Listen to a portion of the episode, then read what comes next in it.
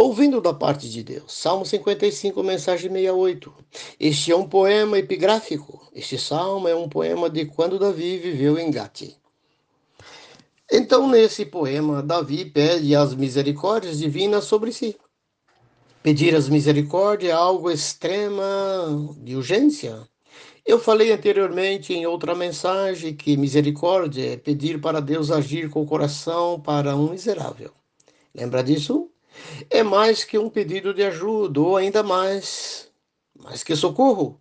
A situação estava sendo insustentável para ele, Davi e sua turma.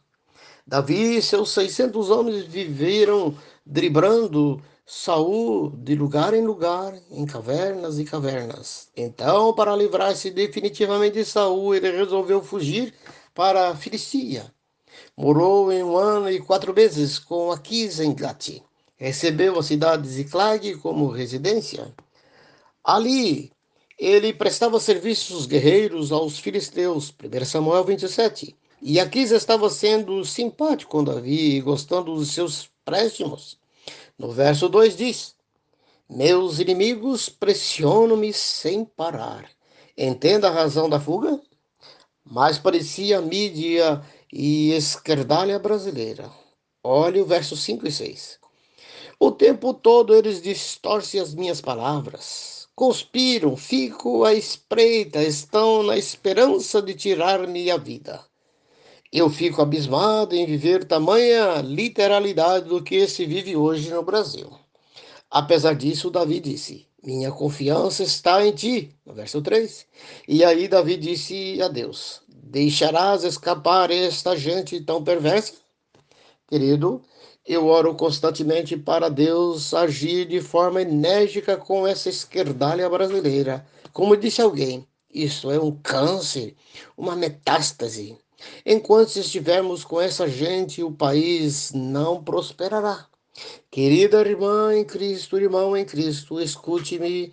Parafraseando o verso 9, eu digo: os inimigos só retrocederão quando clamarmos por socorro.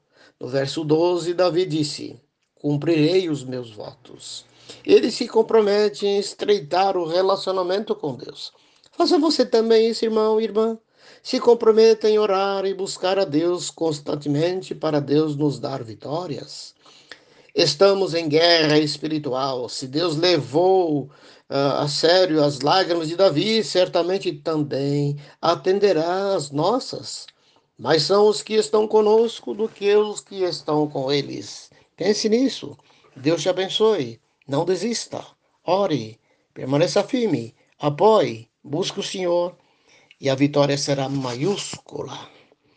Deus abençoe o meu ouvinte que ouviu esta mensagem e está interessado em buscar o Senhor, está interessado em um país próspero, um país abençoado, grande pujança.